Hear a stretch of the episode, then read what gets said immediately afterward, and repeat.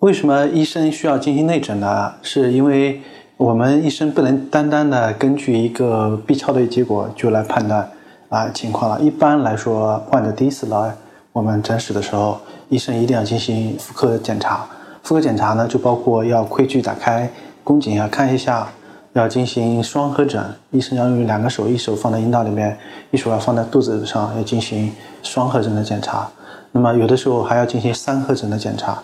就是啊，医生需要同时从肛门里面进行啊三个手指头的联合检查，这个是为了了解盆腔里面大体的一个情况。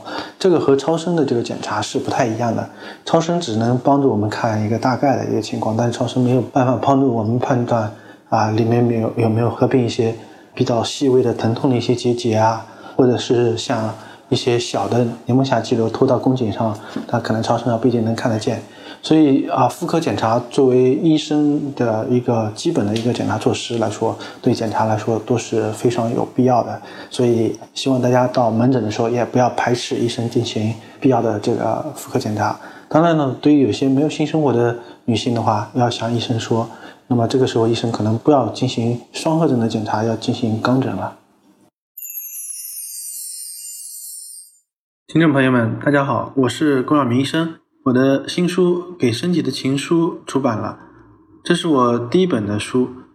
新书呢，在当当、京东、亚马逊等网上书店以及全国的新华书店均有销售，献给广大的女性朋友们。